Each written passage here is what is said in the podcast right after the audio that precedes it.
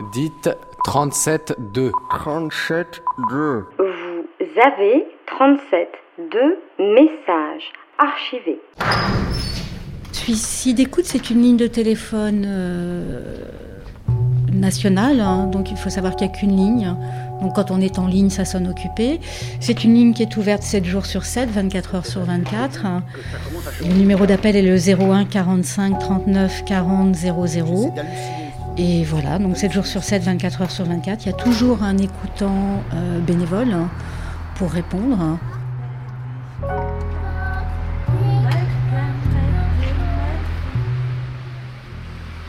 Cette semaine, 37.2 a rencontré Caroline, bénévole à Suicide Écoute depuis plusieurs années. Vous n'entendrez pas la course feutrée de ses chats dans le salon. Vous ne l'entendrez pas non plus parler des massages qu'elle affectionne beaucoup. Mais vous l'entendrez évoquer ses voyages, l'importance du silence et l'écoute attentive qu'offre Suicide Écoute.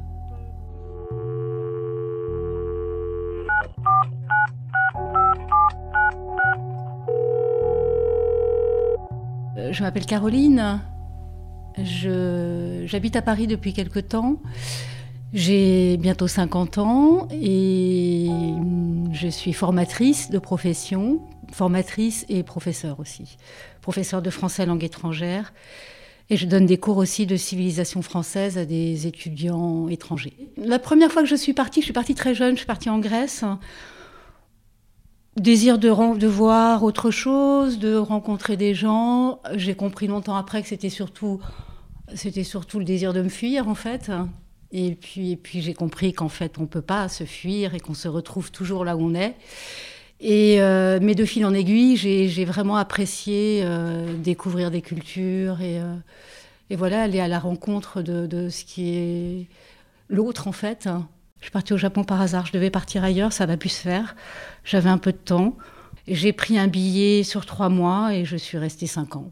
J'ai vécu deux ans euh, avec une amie et puis j'ai rencontré euh, mon mari, donc japonais, avec lequel je me suis mariée et on est rentré en 95 en France. On est séparés depuis sept ans et on vient de divorcer.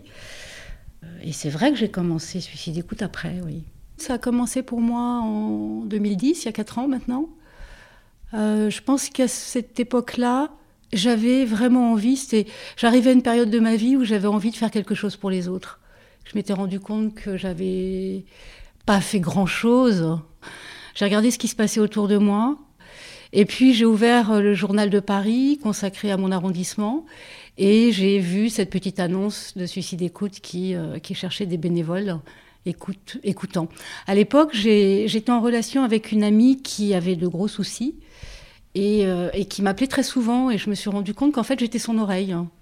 Le jour où je me suis rendu compte de ça, j'étais un petit peu blessée parce que parce qu'en fait elle m'appelait juste pour que je l'écoute et jamais elle me demandait de mes nouvelles. Donc ça m'a un petit peu et puis je me suis dit bah c'est pas grave, elle a besoin de ça donc je l'écoute, je suis son oreille.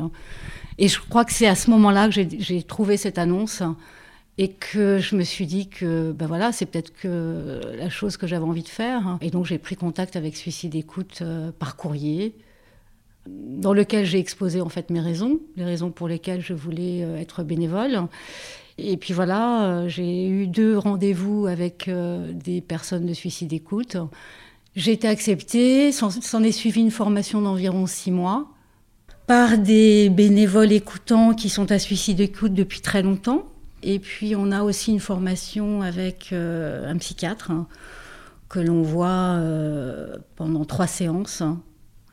On parle de, voilà qu'est-ce que c'est que l'écoute, l'écoute active, comment on raccroche un appel par exemple. C'est pas toujours évident de raccrocher. Euh, les gens ont du mal à, nous quitter, donc il faut bien qu'on les quitte à un moment donné. C'est plus sur un thème philosophique en fait aussi sur euh, le fait de bien comprendre que euh, on ne peut pas sauver l'autre hein, et qu'on est là pour recevoir la parole. hein, que recevoir la parole de l'autre, c'est- donner un espace à l'autre qu'il n'a pas forcément. Donc lui donner vraiment un espace. hein. Euh, ça peut passer par le silence, hein, ce qui n'est pas toujours facile. hein. Ça se voit peut-être pas comme ça, mais euh, parfois je vais pas bien. Y a plus rien qui va. J'ai l'impression que tout est trop lourd à porter. Alors bien sûr, j'ai des amis qui me disent, ils me répètent qu'ils sont là pour moi, que je pourrais compter sur eux.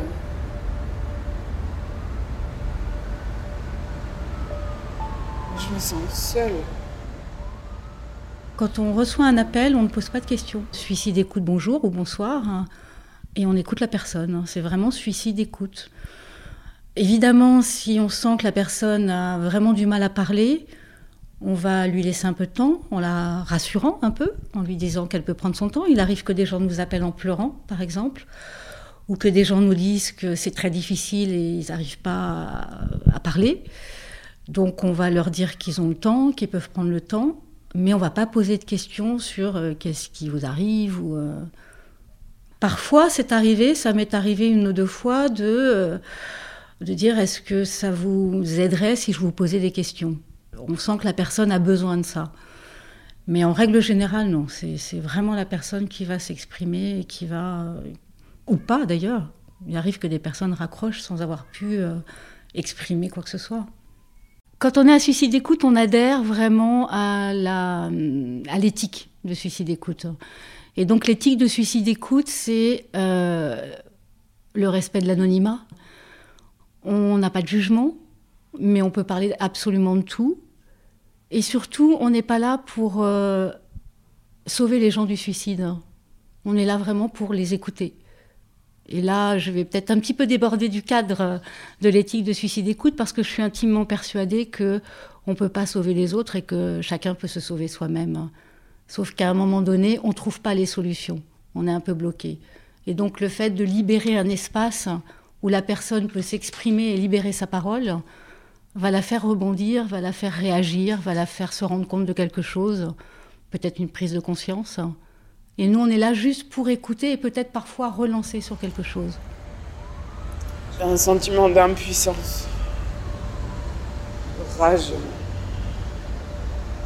déception.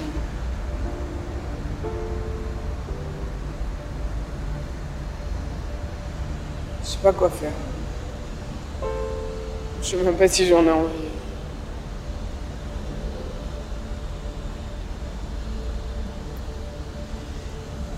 merci. Ça fait du bien quelqu'un qui écoute. J'ai écouté une diversité de problèmes, de gens, de... que j'aurais jamais pu imaginer. Ce qui m'a le plus frappé et choqué, c'est la solitude. C'est les gens qui sont mais désespérément seule. Et ça, je ne pensais pas que c'était possible à ce point-là, même si euh, je suis pas, je suis pas complètement, euh, comment dire, euh, en dehors de la vie. C'est-à-dire, je, je, vois très bien les problématiques actuelles, le chômage, la solitude, la maladie, etc. Mais, mais, mais de l'écouter comme ça, si, si profonde, ça, ça, ça a été le plus grand choc pour moi, vraiment. La maladie, la douleur physique, bon, ça, je, peux.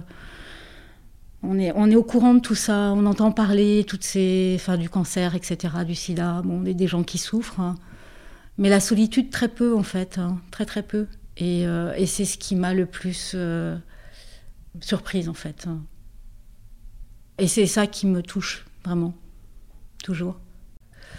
Il m'est arrivé de, voilà, d'être obligée de me recentrer, de reposer le téléphone. J'ai des petites techniques pour me concentrer, par exemple. C'est pas de la méditation, mais bon, des petites choses qui ressemblent à ça un peu. J'ai besoin de retrouver un petit peu euh, cet état d'esprit dans lequel je suis vraiment présente à l'écoute, où je vais pas me laisser emporter par mes émotions ou me laisser perturber parce qu'on m'a dit que c'était super ou on m'a dit que c'était nul. Je me souviens très bien que euh, au début, j'étais très fatiguée, extrêmement fatiguée à la fin de ces quatre heures. Beaucoup moins maintenant. J'arrive mieux à me préserver. C'est pas que je suis habituée, je prends le téléphone comme ça et au suivant, c'est pas ça du tout. C'est que j'ai, je, je, suis mieux positionnée dans ce que je fais, plus présente.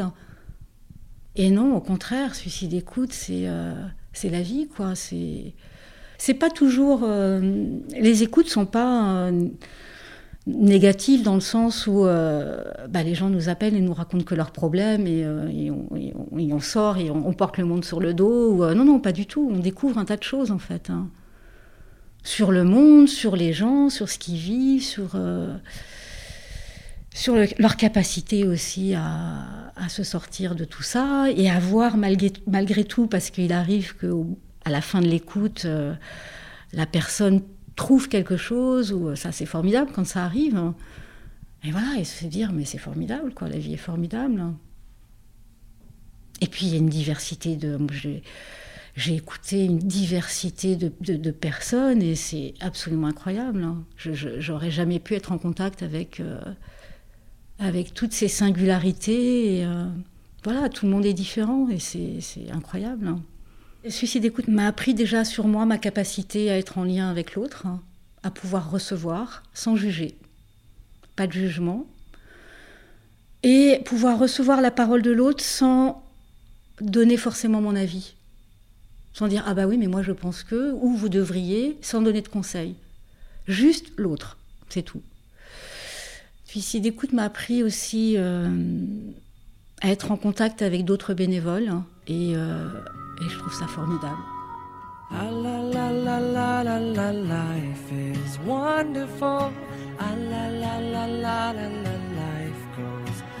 Circle Ah la.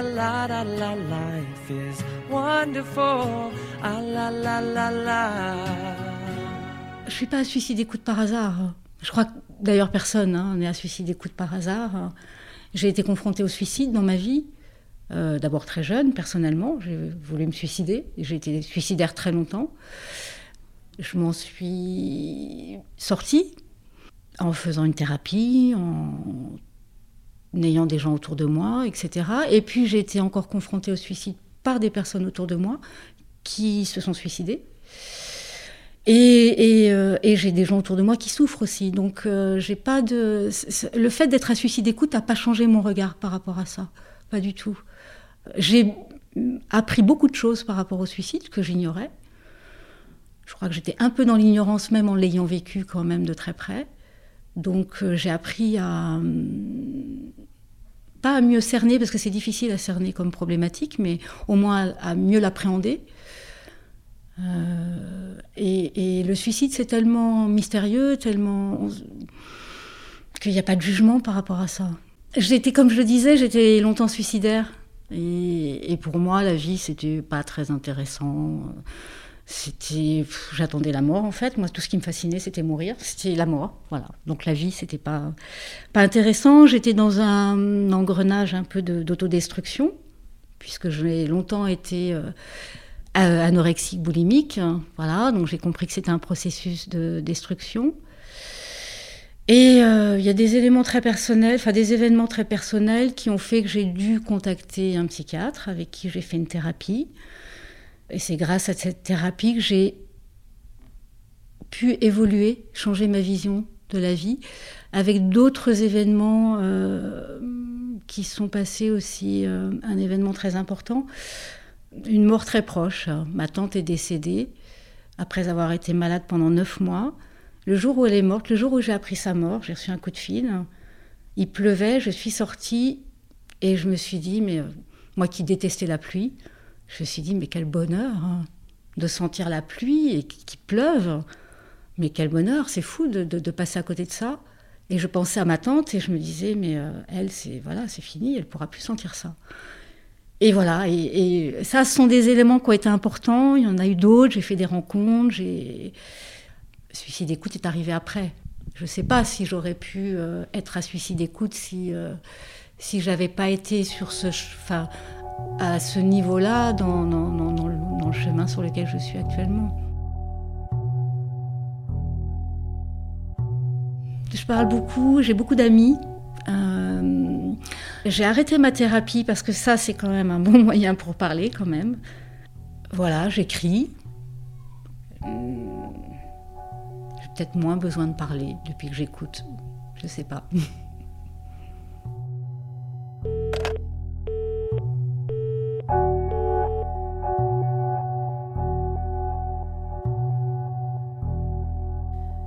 venez d'entendre Caroline dans 37.2, un portrait réalisé par Elsa et Jeanne-Marie que vous pouvez réécouter et podcaster sur radiocampusparis.org.